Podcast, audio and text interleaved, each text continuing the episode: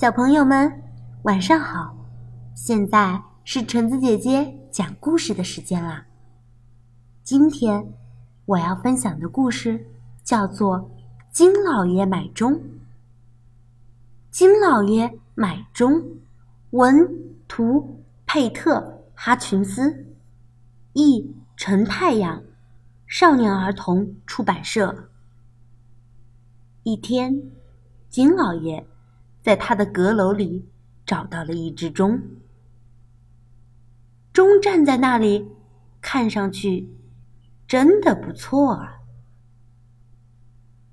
怎样才能知道它准不准呢？他盘算着。于是金老爷就出去买了另一只钟，并且把钟。放在了卧室里。三点整，金老爷说：“我得去看看阁楼里的那只钟，对不对？”他赶紧跑上阁楼，可那只钟的指向却是三点零一分。哎，我怎么才知道哪只钟是准确的呢？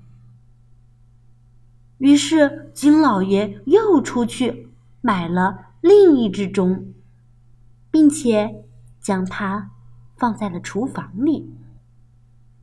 三点五十分，我得查查其他两只钟。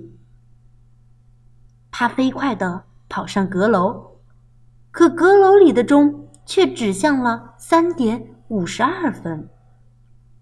他跑下楼。来到卧室，卧室里的钟是三点五十三分。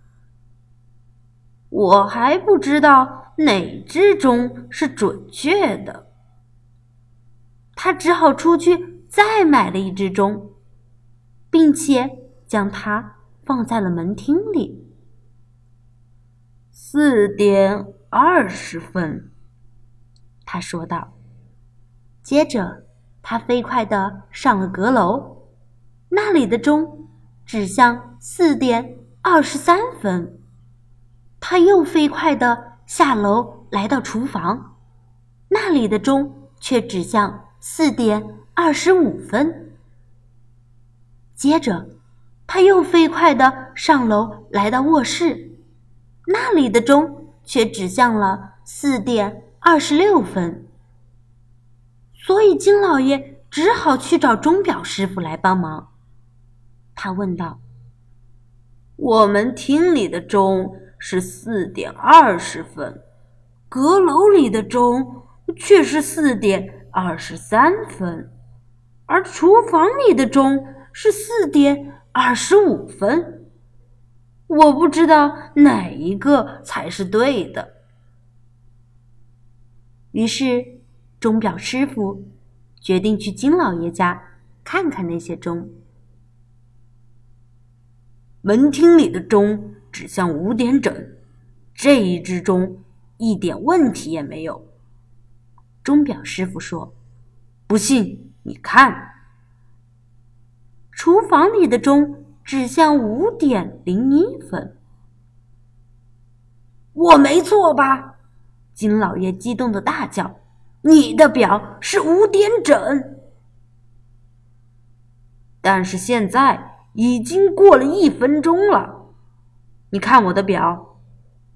钟表师傅说：“卧室里的钟指向了五点零二分，百分之百的正确呢。”钟表师傅肯定的说：“你看，阁楼里的钟指向五点零三分。”这只钟也没有问题。